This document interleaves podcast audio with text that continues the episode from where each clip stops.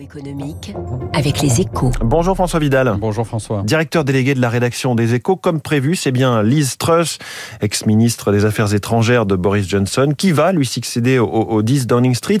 Et la partie s'annonce difficile hein, pour la troisième première ministre de l'histoire du Royaume-Uni, puisque les défis que doit relever le pays sont extrêmement nombreux. Oui, c'est bien simple. Hein. Le Royaume-Uni est menacé par une triple crise.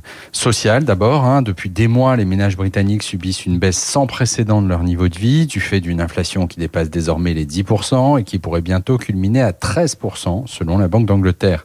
De quoi alimenter un fort mécontentement et provoquer des grèves à répétition comme le pays n'en a plus connu depuis plus de 30 ans. Crise économique ensuite, hein, cet, cet hiver, de nombreuses entreprises pourraient être contraintes de réduire leur production, voire de mettre la clé sous la porte. Il faut dire que si rien n'est fait, les factures de gaz et d'électricité vont grimper de 80% en octobre.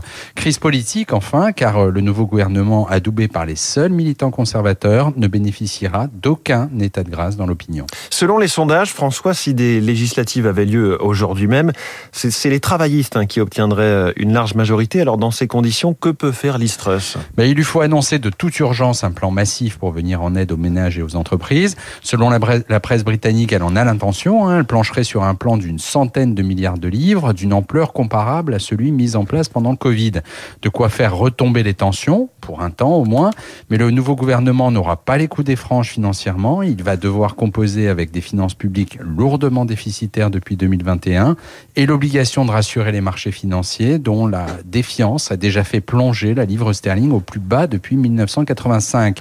Car une chose est sûre, hein, le Royaume-Uni Royaume désormais isolé, Brexit oblige, ne peut pas se payer le luxe d'ajouter une crise monétaire aux trois crises qu'il menace déjà. Liz la nouvelle de fer du Royaume-Uni, c'est la une des échos. Merci François Vidal.